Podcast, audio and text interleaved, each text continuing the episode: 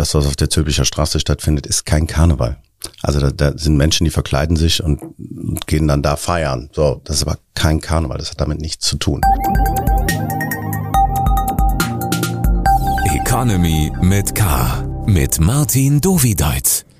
Willkommen beim Kölner Stadtanzeiger, willkommen bei Economy mit K. Das K steht wie immer für Köln und ich spreche hier mit Menschen, die die Wirtschaft in Köln und der Region vorantreiben. Zuerst aber ein paar Worte von unserem Sponsor.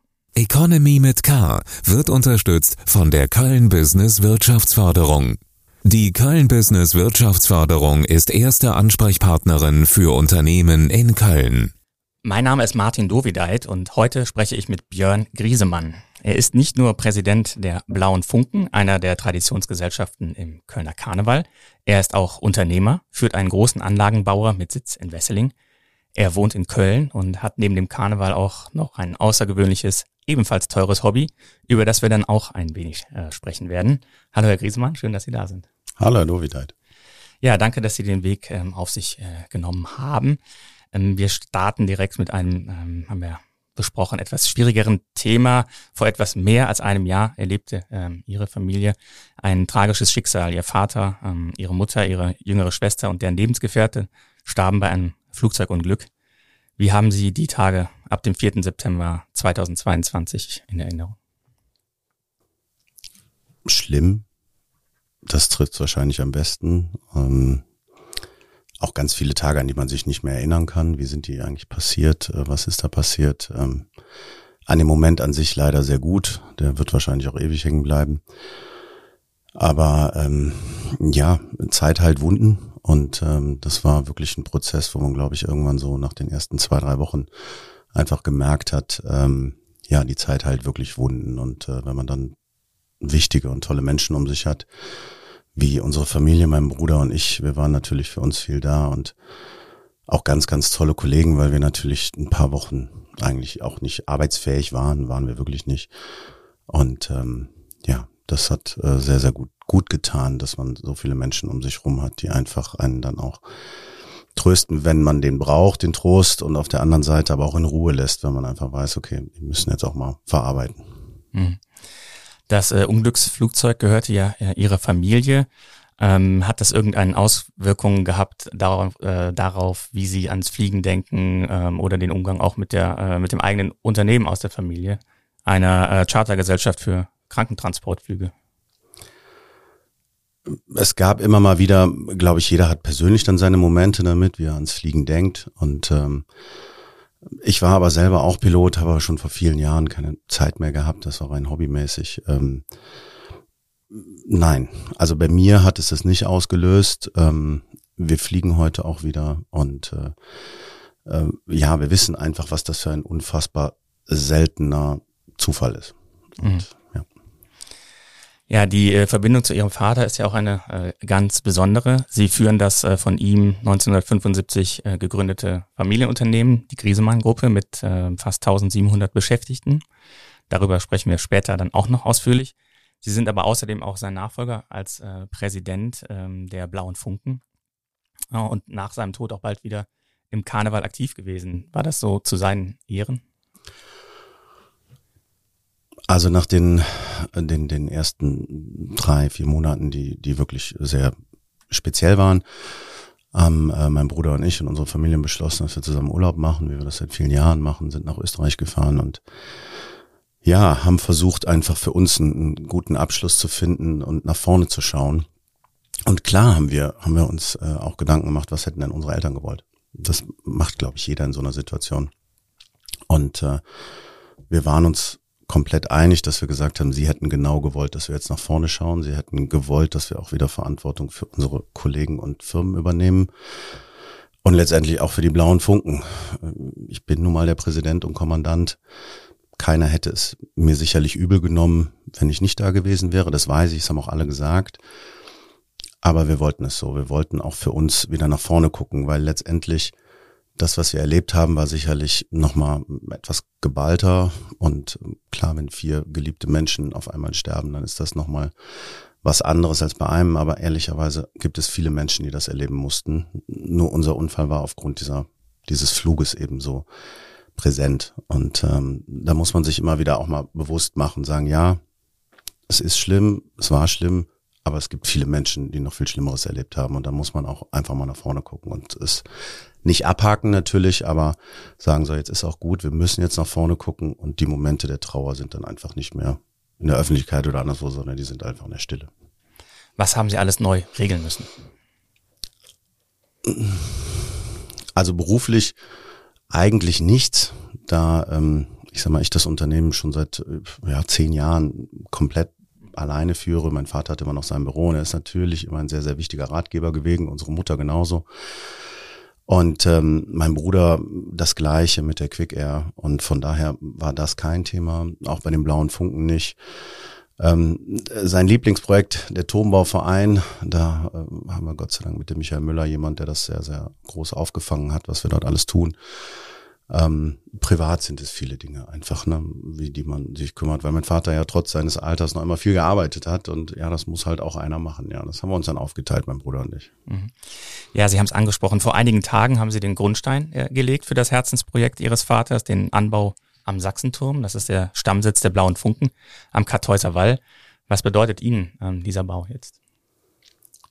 Jetzt noch mehr als vorher, weil es wirklich das Lieblingsprojekt äh, unseres Vaters war. Ähm, es ist ein Meilenstein für die blauen Funken. Ich habe es bei der Grundsteinlegung gesagt, es gibt vielleicht 10, 12, 15 wichtige Termine oder wichtige Ereignisse im Rahmen der blauen Funken. Und das ist einer dafür, weil es sehr zukunftsweisend ist, weil es für die Stadt Köln, für die Gemeinschaft, für den Karneval, aber auch für uns nochmal ein Zeichen ist, zu sagen, hey, das in der Stadt Köln kann man auch tolle Dinge bewegen und was Schönes errichten und was Schönes bauen, was für die Gemeinschaft da ist und für die Allgemeinheit da ist. Und ja, es ist toll, dass es jetzt endlich realisiert wird, mit ganz viel Unterstützung von vielen Menschen. Beschreiben Sie den Bau mal. Was äh, passiert da? Warum gibt's den? Der, die, das Hauptthema ist tatsächlich die Entlastung des Denkmals an sich. Also der blaue, also der Sachsenturm oder im Volksmund ja der blaue Funkenturm äh, ist errichtet worden von uns ja selber. Es waren ja nur Ruinen ohne Dach, ohne alles. Und 1909, von 1969 angefangen haben die blauen Funken ja in Eigenregie diesen Turm aufgebaut oder der Turmbauverein Sachsenturm, der durch die blauen Funken gegründet worden ist.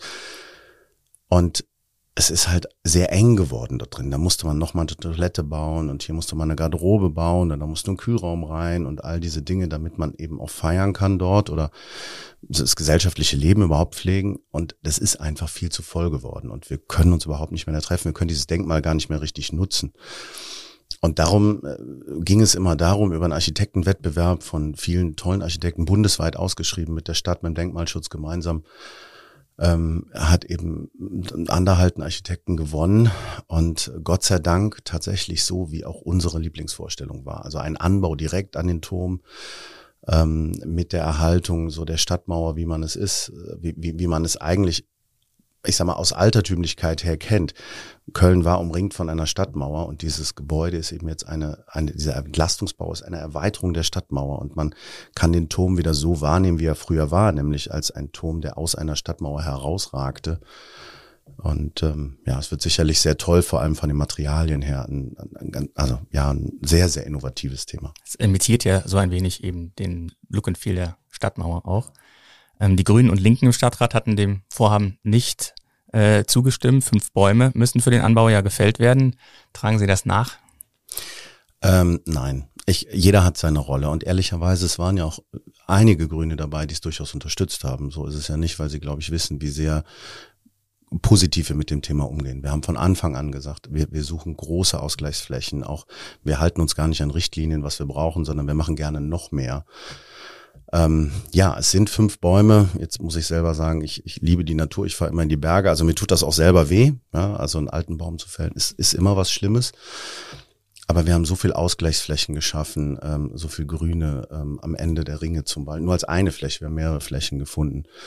Und ich glaube, wir haben eine sehr gute Balance gefunden dafür, das zu machen. Und die Wiese an sich und das ganze Ensemble wird einfach nochmal erlebbarer dadurch auch. Die blauen Funken sind etwa 550 Mitglieder derzeit. Es sind auch wesentlich mehr als noch vor einigen Jahrzehnten, sage ich jetzt mal. Das heißt, sie brauchten ähm, mehr Platz. Ist das denn das Ende der Fahnenstange oder äh, sollen die blauen Funken weiter wachsen? Ja, das diskutieren wir tatsächlich jedes Jahr neu. Ähm, nein, ich glaube, wir haben jetzt irgendwo ein Niveau erreicht, was gut ist, aber hätten Sie das dem Präsidenten vor 20 Jahren in Froh gefragt, äh, der hätte vielleicht das Gleiche gesagt. Ich kann es Ihnen nicht sagen.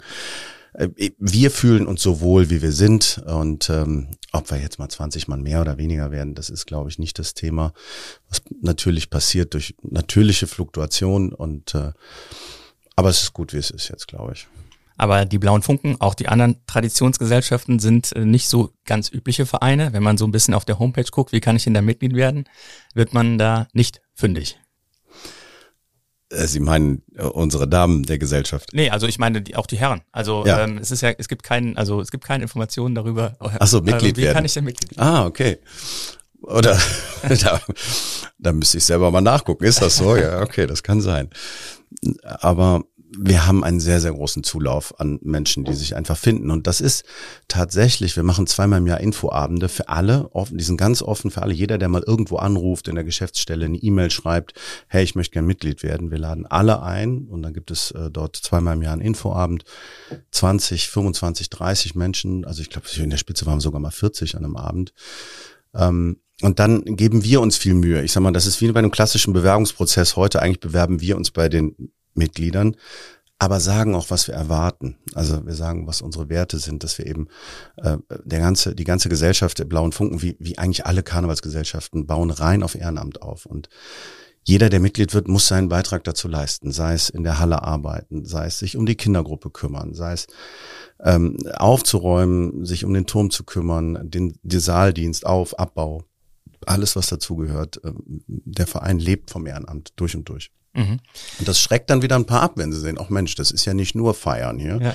und nicht nur durch die Säle ziehen. Und das tatsächlich, jetzt kann man sagen, ob die uns mögen oder nicht, das weiß ich nicht, aber so am Ende sind es vielleicht so 50 Prozent, die dann anfangen. Und dann haben wir auch tatsächlich eine Probezeit von zwei Jahren. Dann gucken wir, hey, kommen wir denn miteinander klar? Weil bei uns, das zeichnet eigentlich wahrscheinlich jede Karnevalsgesellschaft aus. Wir sagen immer, dass wir das vielleicht ein bisschen zum Exzess treiben uns ist es einfach extrem wichtig, wer ist der Mensch. Und wir haben so einen Leitsatz bei uns. Funken. Bei uns heißt es, et is egal, was der Hess oder wo der Herküss, wenn man Wölbsche anhand sind wir allgleich. Also das heißt einfach, bei uns steht ja wirklich der Richter neben dem Unternehmer, neben dem Arzt, neben dem Arbeitslosen, neben dem Gärtner, neben wem auch immer. Und das macht uns aus. Und es ist tatsächlich so, wenn wir unterwegs sind, und wir haben unser, unsere, unsere Uniform an, dann ist es egal, wer du bist und was du hast. Da geht es nur um den Menschen. Und das ist das, was mich von Anfang an schon immer fasziniert hat. Aber es ist ja schon, tendenziell verbindet man damit da eher, dass es was für die gut Betuchten ist in einer der großen Traditionsgesellschaften. Das stimmt. Das stimmt. Das ist auch ein, also da muss ich ein bisschen vorsichtig sein. Ich möchte da ganz ehrlich sein. Ja, es kostet Geld, weil die Uniform einfach Geld kostet. Wir als Verein, unser Mitgliedsbeitrag, all die Themen. Wir mussten ihn tatsächlich jetzt nach über, wir wissen es gar nicht, wenn wir ganz ehrlich sind, nach über wahrscheinlich 30 Jahren anheben mal. Ähm, die Uniform an sich ist teuer und das sind halt Stoffe sind teuer geworden, die Stiefel sind teuer, der Hut ist teuer. Aber auch da haben wir ein Programm, gerade für junge Menschen, die noch in der Ausbildung sind, die studieren. Wir finden da Lösungen für, dass jeder blauer Funk werden kann es gibt Grenzen, weil ja, ein paar hundert Euro wird man ausgeben müssen am Anfang oder wahrscheinlich vielleicht auch ein, zweitausend Euro, aber es ist tatsächlich die Uniform. Und dadurch, dass wir so viele sind, wenn man sich ein bisschen engagiert, es sind ganz viele, die haben noch einen Waffenrock gebraucht. Ich habe auch, ich habe mit einem gebrauchten Waffenrock von meinem Bruder angefangen, die Stiefel waren von meinem Vater. Äh, das war einfach so. Und äh, da legen wir echt viel Wert drauf. Also wenn jemand menschlich, wo wir sagen, Mensch, der passt super, dann finden wir einen Weg. So. Und wie sieht's aus mit Frauen? Ist das ein Thema, ob man auch irgendwann einmal Frauen zulässt? Also es ist tatsächlich bei uns kein Thema. Es ist äh, nur mal eine Tradition. Ich finde, man darf nicht alles mit Traditionen erklären. Das wäre auch falsch und würde man sich zu einfach machen.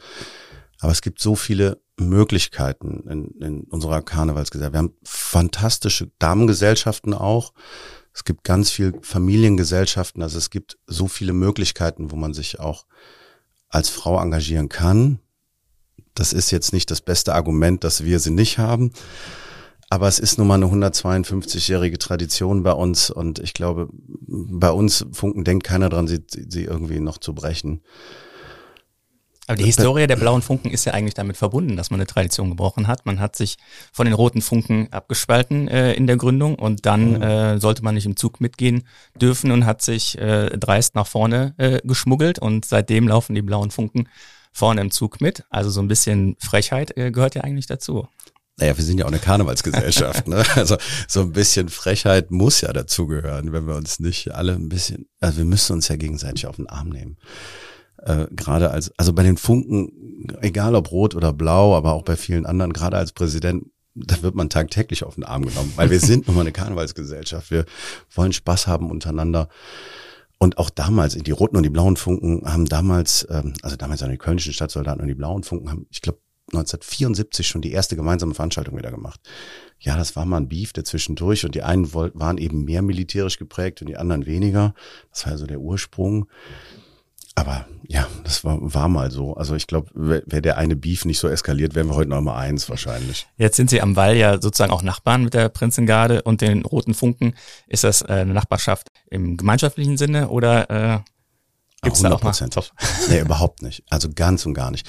Ich habe die Zeiten noch erlebt, sagen wir so vor 15, 18, 20 Jahren, da ist man wirklich abends in die Kneipe gegangen, da stand ein Prinzengardist oder ein Roter Funk oder ein Ehrengardist und die haben sich nicht gegrüßt. Und das war ganz komisch und auch mit anderen Gesellschaften. Das waren auch so Phasen, wo der ein oder andere gerade Funk oder Gardist vielleicht auch ein bisschen hochnäsiger durch die Stadt gelaufen ist.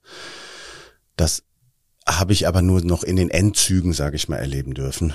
Gott sei Dank weil solange wie ich es jetzt auch aktiv mache, habe ich es überhaupt nicht mehr erlebt. Das ist alles in einem und gerade rote Funken, Prinzengarde, blauen Funken, aber ah, nicht nur Traditionskurs, auch viele andere Gesellschaften. Bei uns zum Beispiel die Mademscher, die Kölschen Mademscher, wir sind sehr eng verbunden. Ähm, das ist echt Freundschaft. Und Prinzengarde und wir, wir machen, haben letztes Jahr gemeinsam einen Weihnachtsmarkt gemacht zusammen. Ähm, wir werden im nächsten Jahr eine Veranstaltung machen, die auch wieder gemeinsam ist. Also ja. Aber wechseln ist tabu. Man kann nicht einmal blauer Funk und dann roter Funk werden oder Prinzengardist. Das ist in der Regel tabu, ja. Es gibt da so ganz wenige Ausnahmen, aber das ist äh, ja, also wirklich äußerst selten, ja. Vor zehn Jahren waren Sie selbst äh, Prinz. Mhm. Ähm, dann können Sie jetzt doch hier mal das Rätsel lösen, worüber alle immer grübeln. Wie teuer ist es denn jetzt, Prinz zu sein? Wir rechnen Inflation dann selber drauf noch. Ja, also es gibt ja die, ähm, die Traditionsgemeinschaft ehemaliger Prinzenbauer und Jungfrauen. Und selbst wenn wir uns unterhalten, kommen so unterschiedliche Zahlen raus, weil es von Jahr zu Jahr immer ein bisschen anders ist und der eine macht es ein bisschen mehr, der andere weniger. Das ist jetzt tatsächlich eine andere Antwort als die bei den blauen Funken. Also das kann sich nicht jeder leisten. Das wäre auch nicht richtig, wenn ich das jetzt behaupten würde. Ähm, wo soll ich sagen, wo fängt es an? Also sagen wir mal so, es ist kein, es ist kein teurer Sportwagen, aber es ist schon ein, ein größeres Mittelklasse-Auto. Mhm.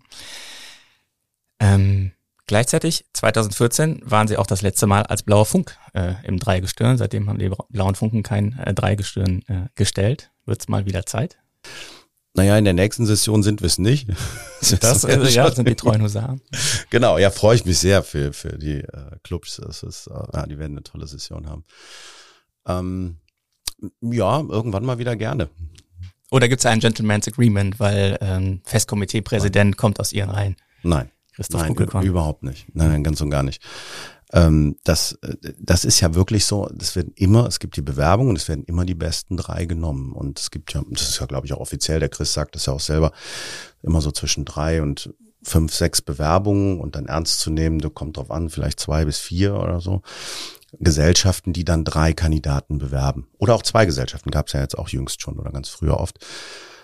Ähm, das Schöne daran ist, ich habe es wirklich immer so wahrgenommen, das ist ja wie ein Bewerbungsprozess, wie ein Vorstellungsgespräch, muss man sich vorstellen, da wird man ein bisschen gezwiebelt und hinterfragt und so, ähm, dass die besten drei genommen werden. Und ich habe es bisher, habe ich auch noch kein, also nirgendwo erfahren, dass es anders ist, glaube ich.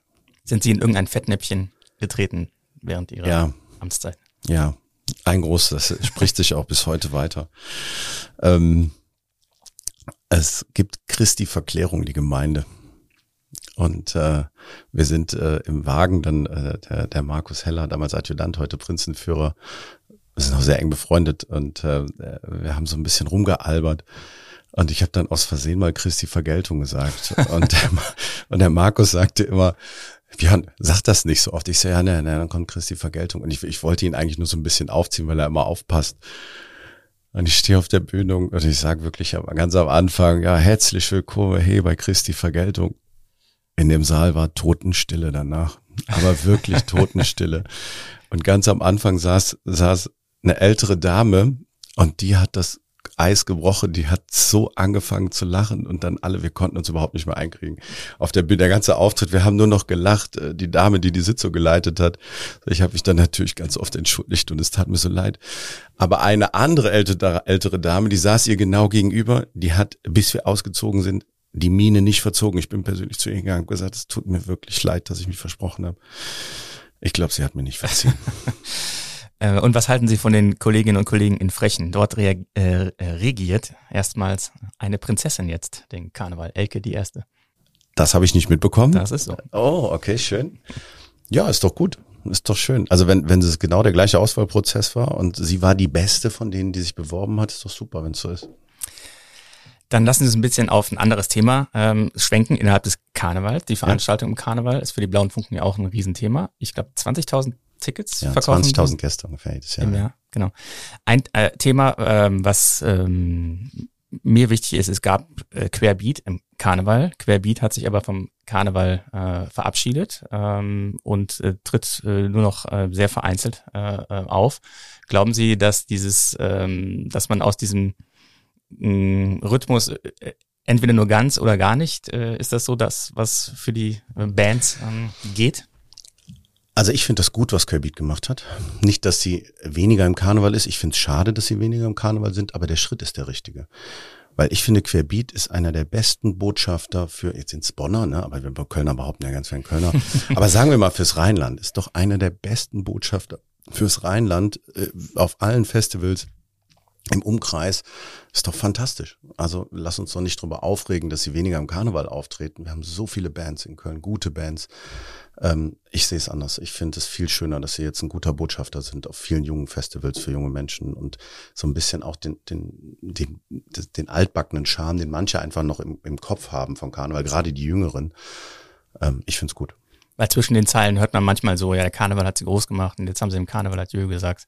Ja. Keine Bad Feelings. Nee, überhaupt nicht. Ganz und gar nicht. Ich finde es toll, dass wir einen schönen, guten Botschafter haben da. Viel besser. Sie haben schon mal öffentlich darüber geredet, wie schwierig es ist, diese Zahl an Tickets ähm, auch ähm, loszuwerden. Ähm, wie gestaltet sich das in, in dieser Session? Erfreulicherweise besser. Letzte Session haben wir alle sehr gelitten, was die Kartenverkäufe angeht. Nach Corona, ähm, Ukraine-Krieg war ja noch nicht ausgebrochen, aber nach Corona war es äh, wirklich hart. Ähm, viele Gesellschaften hat das ja tatsächlich auch so an den Rand der Existenz gebracht, ähm, einige sogar. Da zeigt sich auch wieder der Karneval. Viele haben sich untereinander geholfen. Das ist das Schöne, so dass es gar nicht so öffentlich geworden ist. Das ist auch gut. Da hat das Festkomitee, glaube ich, auch viel, viel gute Schützenhilfe geleistet. Aber auch wir haben stark gelitten. Wir haben einen hohen Verlust eingefahren letztes Jahr. Und das passiert dann. Leider ist das so. Aber dieses Jahr ist es besser der Kartenverkauf für die klassischen, also ich, wir sind nicht ganz zurück auf altem Niveau, weil wir als Blaue Funken immer ausverkauft, immer ausverkauft waren. Also das war, glaube ich, auch eine Ausnahme. Gibt es wenige Gesellschaften, wo es, aber selbst wenn wir ausverkauft waren, selbst wenn wir, die wirklich alles im Ehrenamt noch machen, was wenige große Gesellschaften noch machen, einen Verlust einfahren, dann weiß man, da ist einfach eine Grenze gekommen. Das geht so nicht mehr. Wir haben aber gesagt, für uns entschieden Vollgas voraus, also nicht reduziert, sondern haben einfach gesagt, okay, wir, wir geben Vollgas weiter. Was tatsächlich das Schwierigste ist, sind die Veranstaltungen für junge Leute. Das ist echt, ähm, also wundert man sich am meisten drüber. Hätten wir alle nicht vor der, also ich sag mal, vor zwei, drei Jahren hätte ich es nie gedacht, aber es ist so. Wir haben ja eine sehr, sehr innovative, ich glaube, wahrscheinlich sogar die Jugendparty, die es in Köln gibt, mit der Blue White im Bootshaus, äh, eine Kombination gefunden, Karneval meets Clubbing, das ist wirklich eine tolle Party, also äh, richtig gut.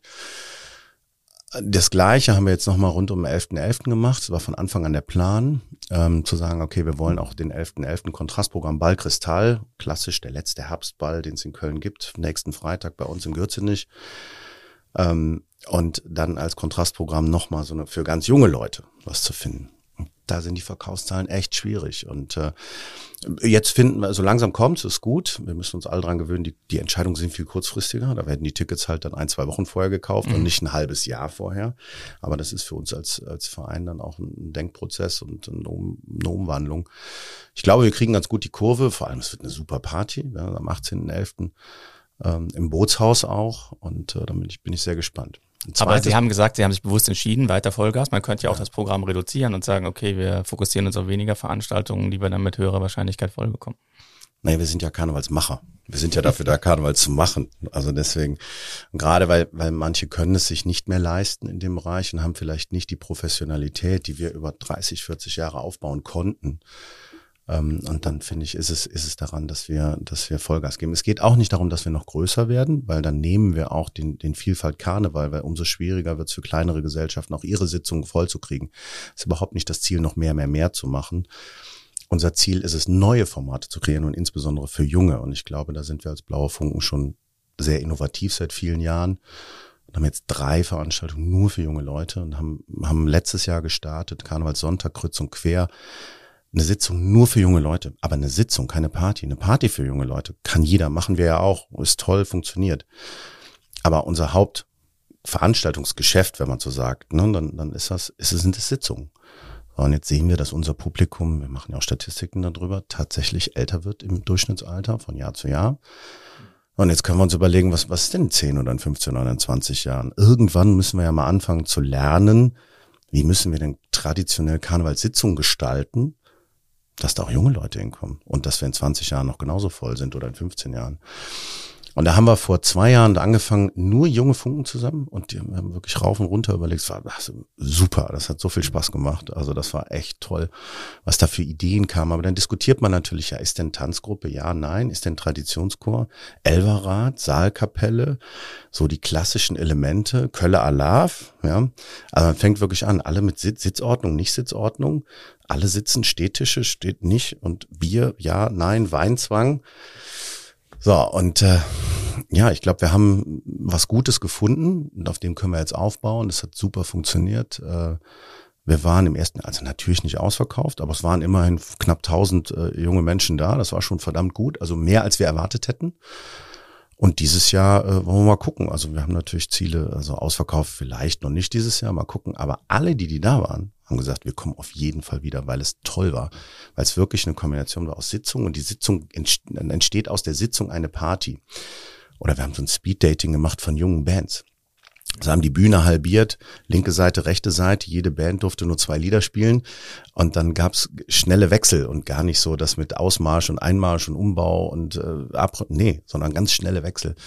Und da war richtig Stimmung, das war echt cool. Also ganz besondere Elemente, tatsächlich ohne Saalkapelle und ohne Elverrad. Das waren die Elemente, die runtergefallen sind, was uns sehr weh tut. Aber schauen wir mal, wie es wird.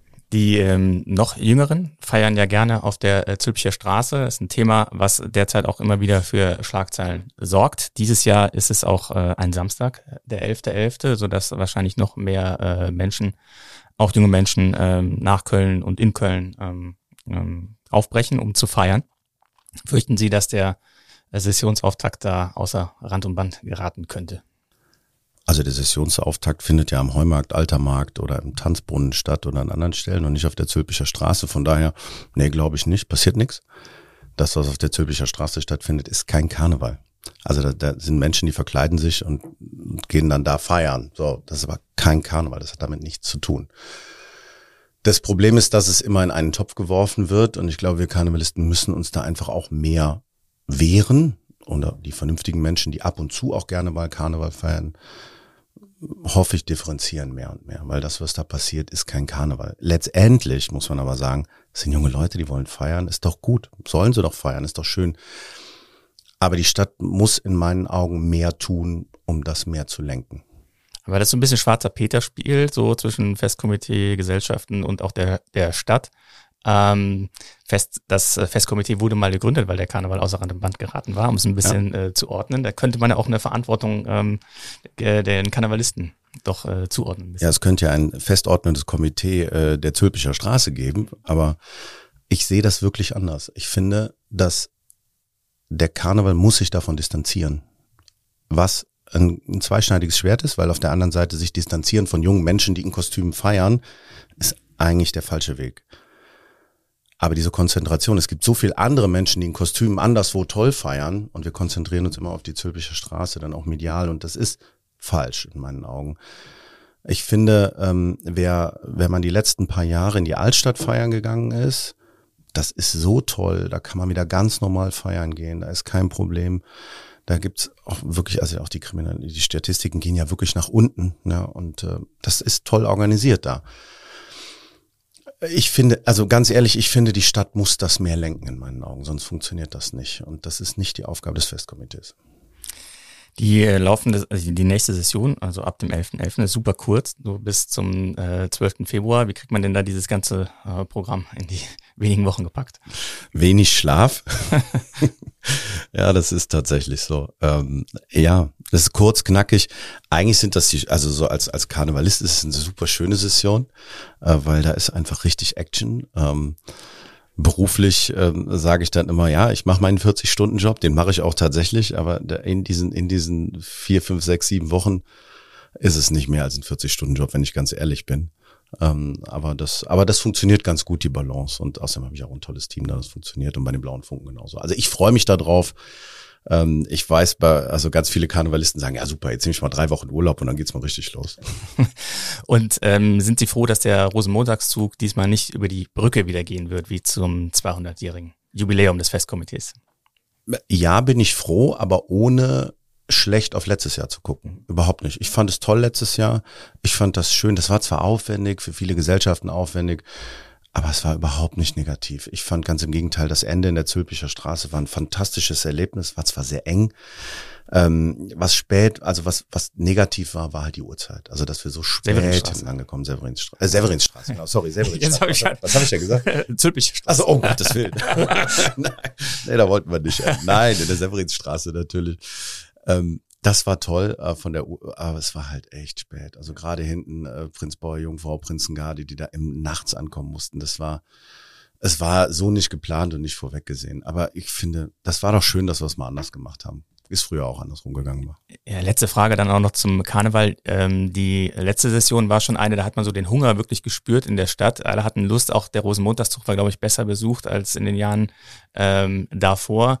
Ähm, glauben Sie, das war so ein Ausreißer, der vielleicht verdeckt, dass es doch manchmal schwierig ist, den Connect zur jungen Generation beim Karneval zu finden, was Sie jetzt äh, feststellen? Oder ähm, ist äh, der Karneval doch fest etabliert und das ist wirklich meine Überzeugung. Also das war kein Aufflemmen, ganz im Gegenteil.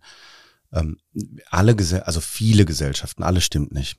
Die, die sich etwas um Jugend kümmern, die veranstalten, die, die sich ein bisschen jünger ausrichten. Dann, man muss das vielleicht nicht so bis ins Extrem treiben, wie wir es teilweise machen. Ähm, das, nein, die haben einen guten Zulauf. Es gibt immer mehr Gesellschaften, die weniger Nachwuchsprobleme haben. Das ist das Gute daran. Ähm, ich mache mir da keine Sorgen. Also das äh, wird gut funktionieren. Insbesondere der Karneval ist ja dazu da, den Alltag ein bisschen zu vergessen. Und äh, ich glaube, leider haben wir in der Welt viele Dinge, die nicht so schön sind. Und dann ist es, glaube ich, gut, wenn wir den Alltag mal für Momente oder Abende vergessen können. Wir kommen zum Fragengewitter. Zwei Begriffe. Sie geben eine spontane Antwort. Sport oder Faulenzen? Sport. Lesen oder streamen? Streamen. Strand oder Berge? Berge. Kölsch oder Wein? Kölsch. Und Weinzwang mögen Sie nicht? Das stimmt, mag ich nicht. Fleisch oder vegan? Fleisch, aber Erkläre ich gerne. ja, schießen Sie los. Ähm, äh, Fleisch, aber ich muss sagen, äh, wer mal Beyond Meat äh, probiert hat, das ist super. Es schmeckt richtig gut. Also ich brauche kein, ich esse gerne Fleisch, aber es gibt ganz tolle Ersatzprodukte.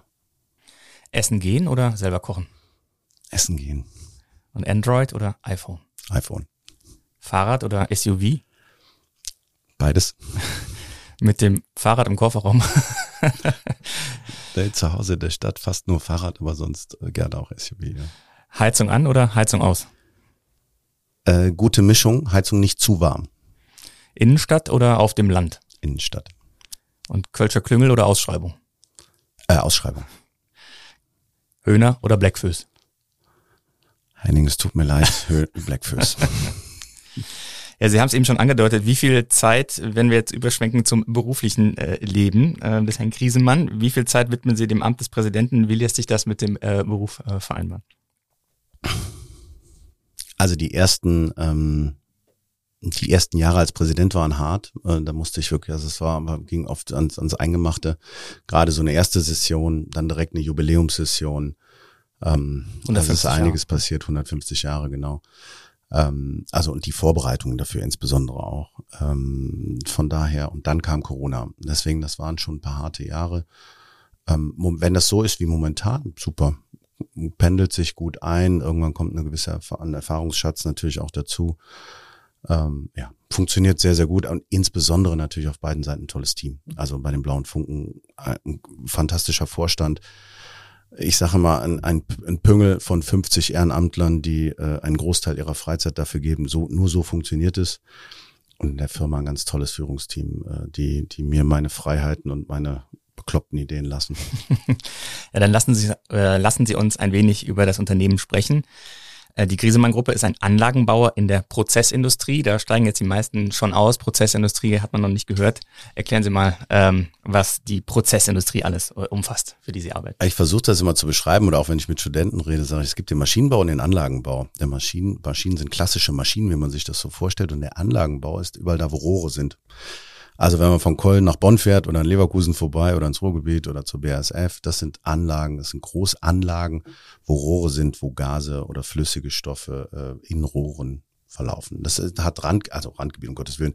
Es geht bis in die Energiebranche, das geht bis hin in Gasnetzverteiler und andere Themen. Aber im Herzstück sind es Prozessanlagen, wo ja, chemische Produkte ähm, verfahrenstechnisch und chemisch aufbereitet werden, gekocht werden, gemixt werden, wie auch immer, um ein anderes Produkt herzustellen. Haben Sie ein Beispiel parat, was für eine Anlage Sie zuletzt einmal äh, konzipiert und gebaut haben?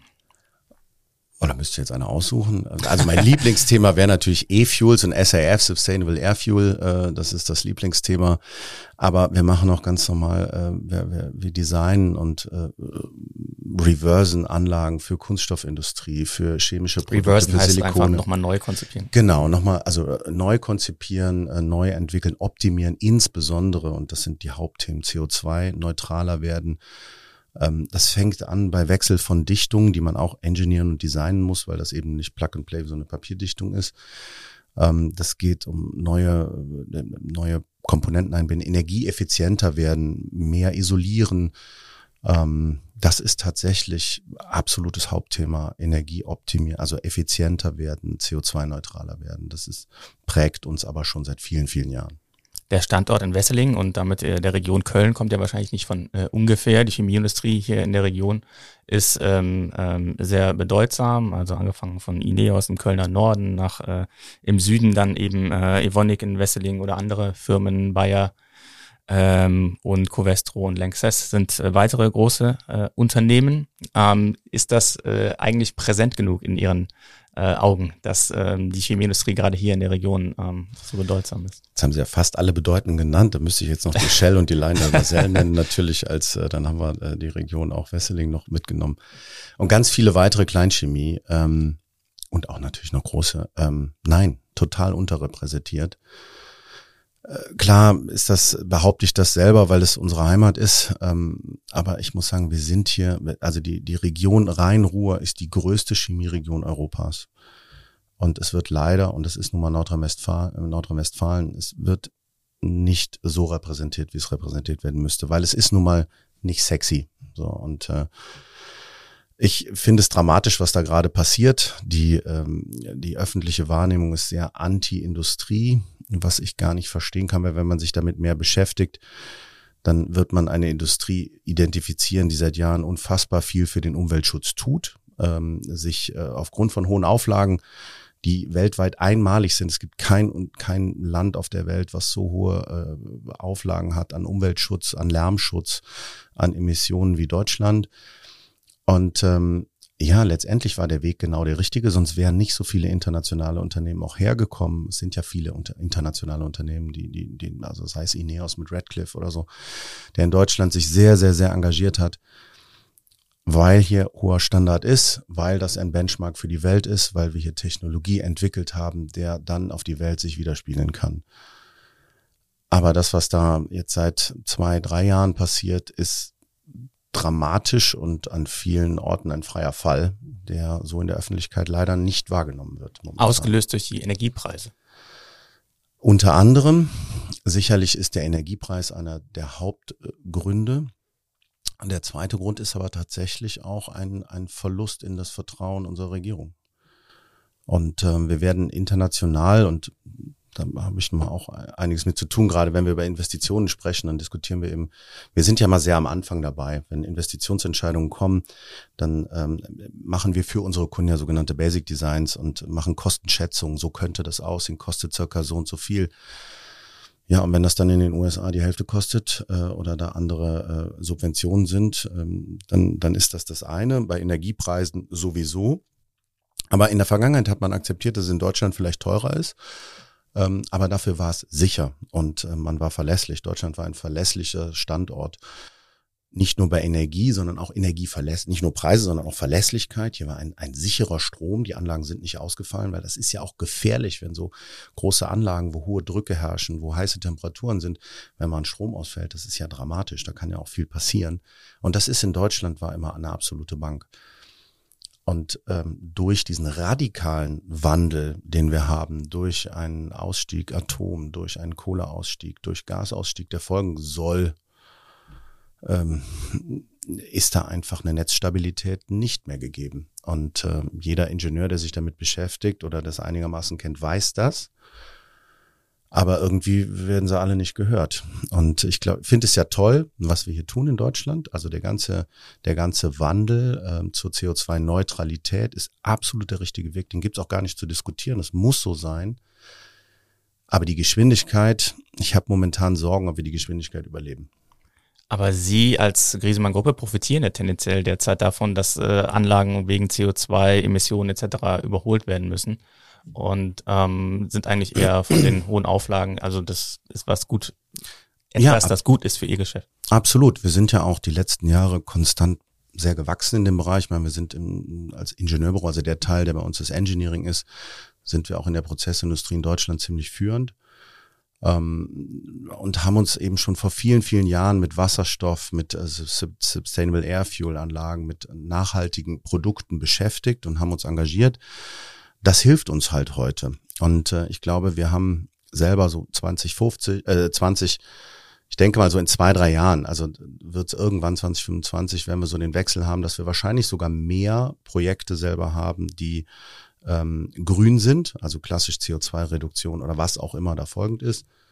Und der klassische Oldschool-Bereich, ähm, also äh, Old Economy, also sprich Ölindustrie, äh, Kunststoffindustrie und so weiter, werden wir aber genauso weitermachen. Weil es gibt bis heute, und das ist auch was, was viele nicht verstehen, die, deswegen sage ich, diese Geschwindigkeit ist nicht, ist nicht haltbar in meinen Augen.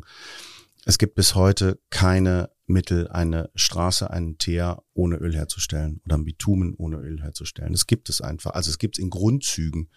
Strabag hat jetzt die erste Anlagen mit, äh, mit Nussschalen hergestellt für den Privatbereich, einen Asphalt herzustellen. Ähm, ich frage mich, wie viele Cashewnüsse es geben soll auf dieser Welt.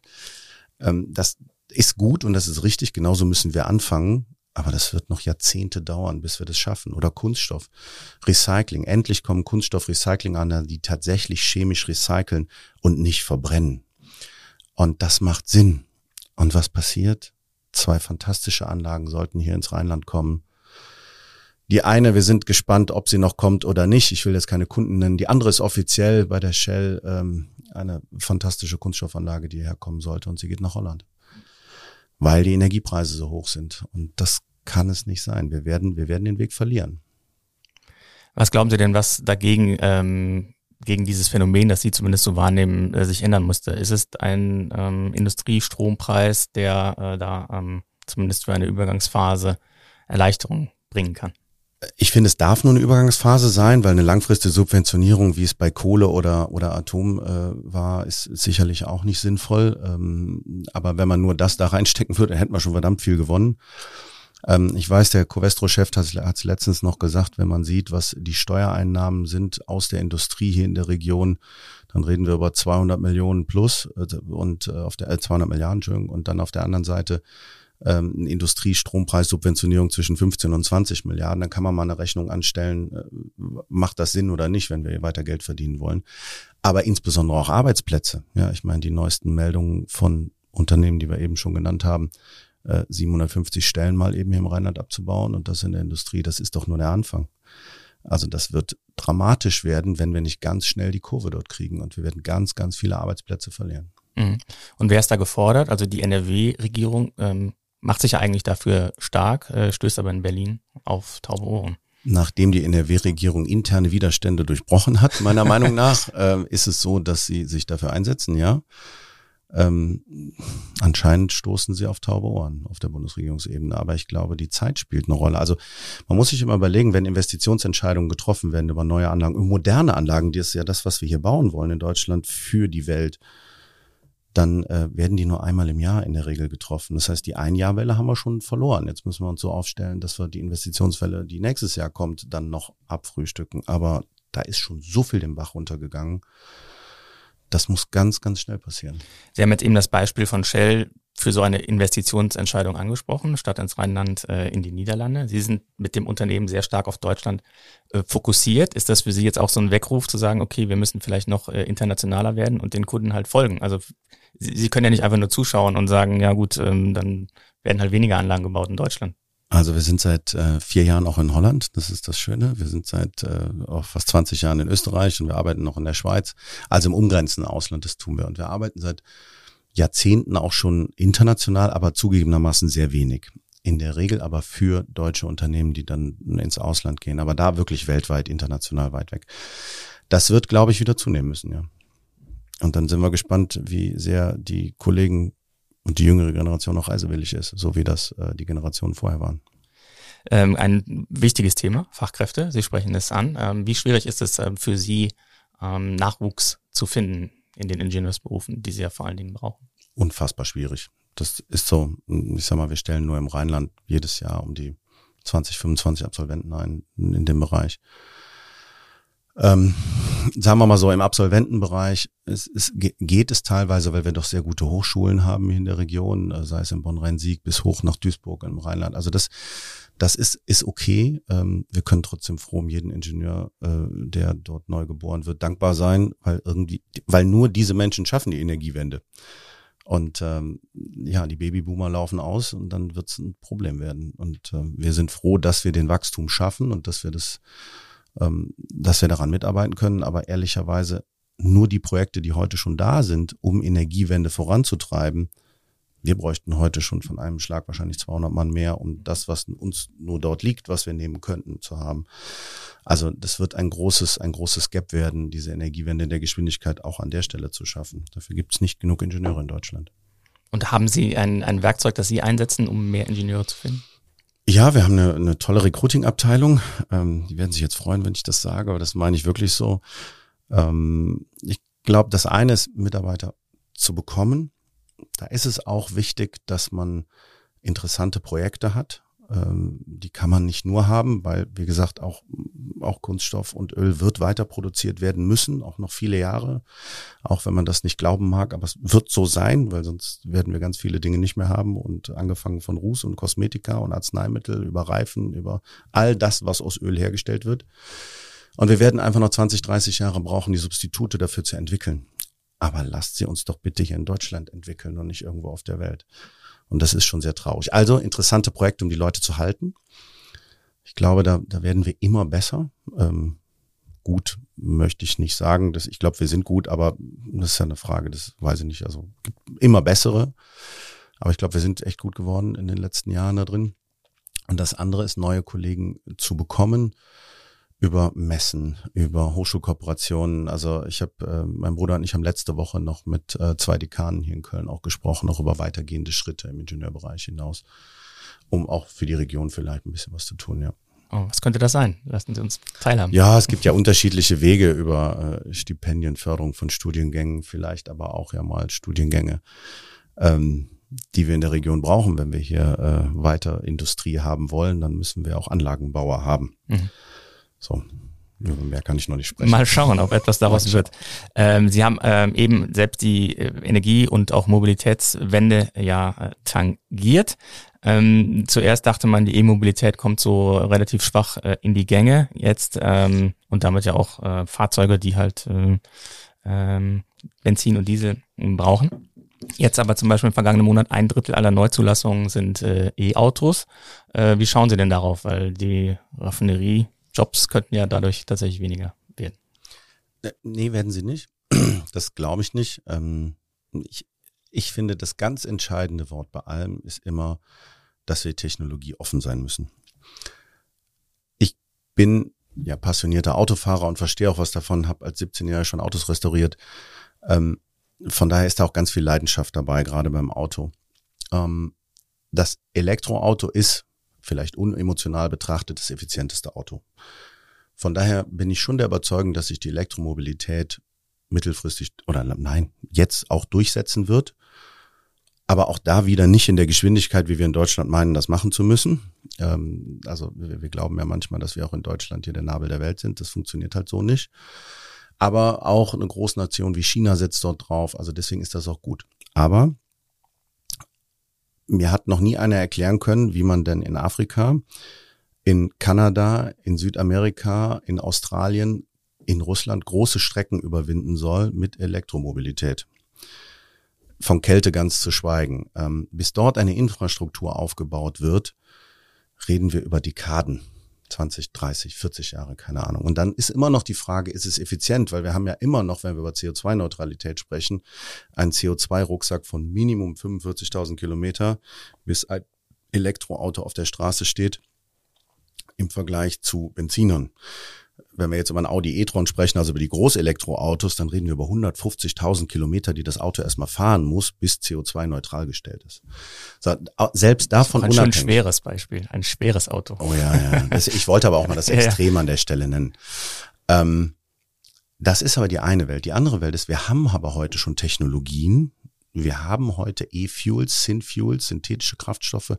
Es gibt schon ganz viel Übergange, also das Wort von Frau Merkel zu äh, stabilisieren, Brückentechnologien, ähm, die gibt es. Und das sind Biofuels, ähm, die hergestellt werden. Die gibt es noch nicht in der Masse, aber es gibt eben auch E-Fuels. Und wir sind in Deutschland führend dabei, ähm, das zu entwickeln. Und ähm, es ist machbar. Es gibt heute schon, wir haben es ja beim 24-Stunden-Rennen, kann, kann, man vielleicht sagen, mein Bruder und ich sind ja beim 24-Stunden-Rennen mit einem Auto gefahren, als einziges Auto, was rein E-Fuel hat, also ein, ein Kraftstoff, der rein aus grünem Strom hergestellt wird.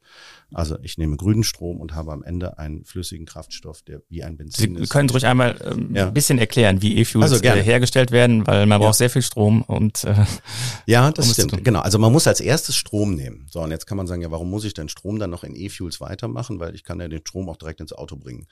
Das ist so. Die ähm, also die Energieeffizienz an sich des reinen Kraftstoffes wird danach nochmal, es gibt unterschiedliche Wege über Fischer-Dropsch-Verfahren, das wird zu technisch, aber Methanolsynthese kann man sich vielleicht noch, das sind so zwei Verfahren. Über diese beiden Verfahren kann man dann einen, ähm, einen E-Fuel herstellen. Das heißt, erstmal wird Wasserstoff hergestellt, das ist die zweite Basis, also aus dem, aus dem Kraftstoff wird immer Wasserstoff gemacht, aber Wasserstoff ist sowieso, äh, Entschuldigung, aus dem Strom wird immer Wasserstoff gemacht und äh, der Wasserstoff ist die Basis sowieso der kompletten Energiewende. An dieser Stelle verlieren wir heute schon 40 Prozent Energie. Und das ist ja der Hauptkritikpunkt, den alle immer sagen, ja, das, man verbraucht so viel Energie. Jetzt muss man aber auch mal die andere, und da habe ich mich selber auch schwer getan im Denkprozess, ähm, sagen, ja, okay, aber Sonne und Wind ist nun mal unendlich da. Das heißt, je effizienter die Stromerzeugung wird, desto effizienter wird irgendwann noch Wasserstoff. In Australien ist gerade eine neue Technologie entstanden, die ist in den Kinderfüßen. Da werden wir jetzt noch fünf, sechs, sieben Jahre warten müssen, bis das, bis das marktfähig ist. In der Geschwindigkeit wird es aber wahrscheinlich funktionieren. Ähm, da haben wir nur noch 15 Prozent Verlust zum Wasserstoff. Also auch da, das ist ja noch nicht ausgereift. Also muss man dem auch mal eine Chance geben. Letztendlich ist es aber so, dass wir auf dem Weg zum E-Fuel ungefähr 60 Prozent Energie äh, verlieren aus heutiger Sicht. Aber dafür habe ich vorhandene Rohrleitungen, ich habe vorhandene Tankstellen, ich kann tatsächlich 1000, 2000 Kilometer weit fahren. Die, die Benzinertechnologie, die Verbrennertechnologie ist ja lange noch nicht am Ende. Das, ein, das 3-Liter-Auto, das 1-Liter-Auto, das war ja existent. Also als ich Student war, gab es den 3-Liter-Lupo. Das ist bis heute wahrscheinlich das effizienteste Auto, was es gibt. Ein fantastisches Auto. Ja, aber irgendwann hat man aufgehört, da an, der, an dieser Effizienz zu arbeiten. Leider.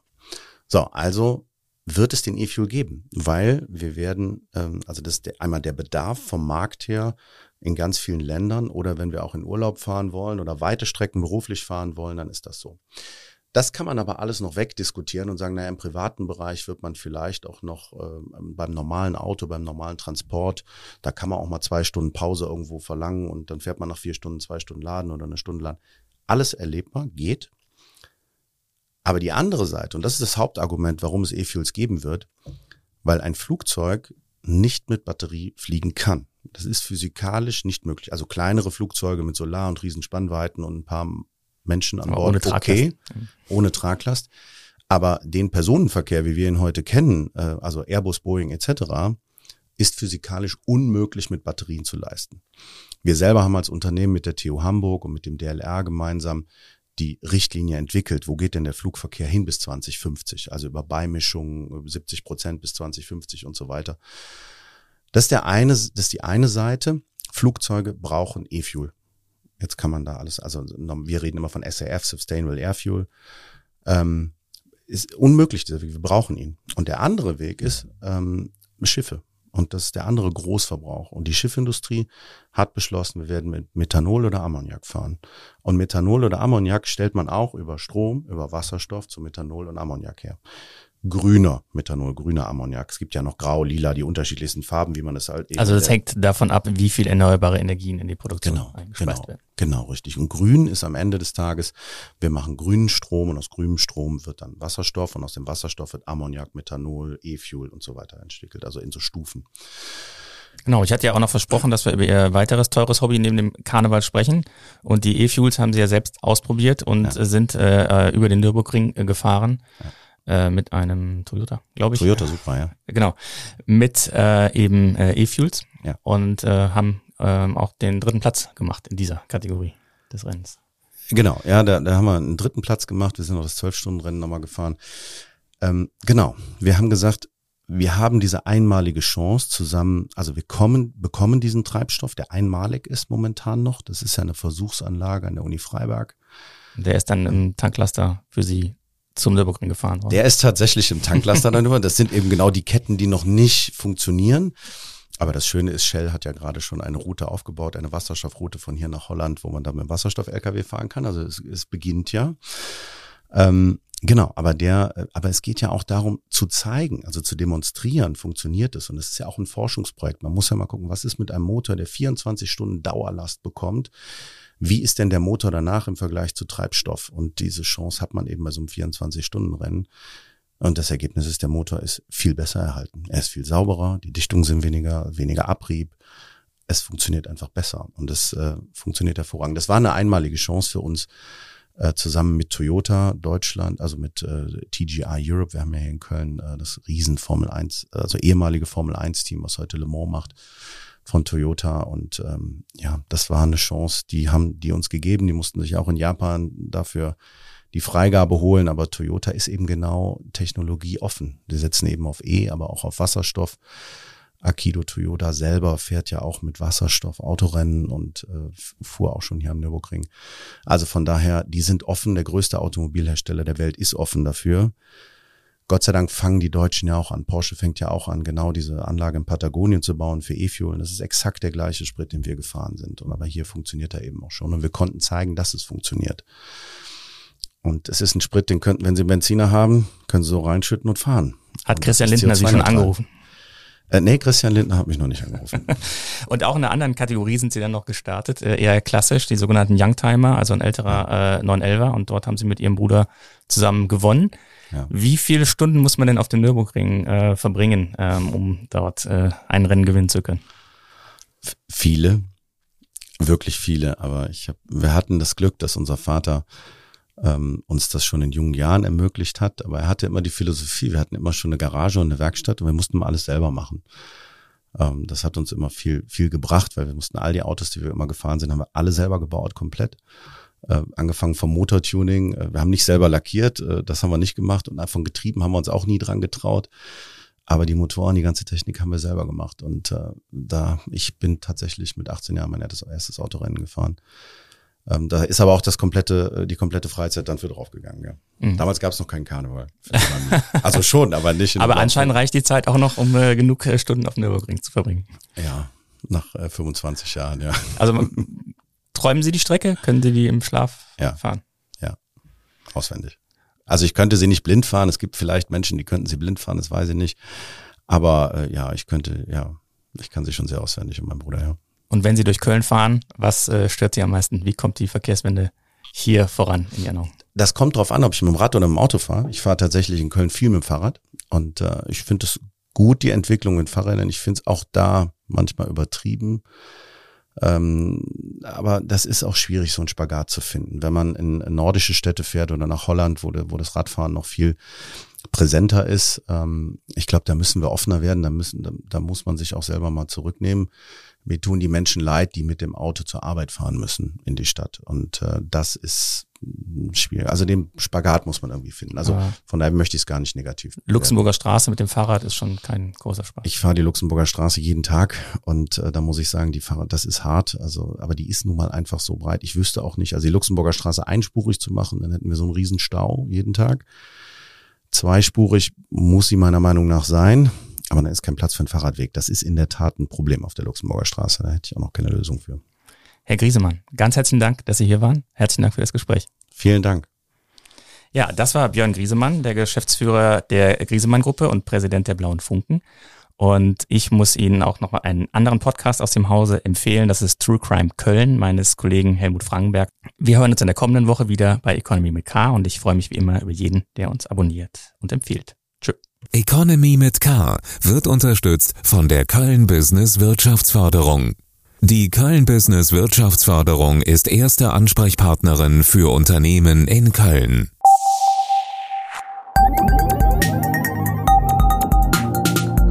Economy mit K.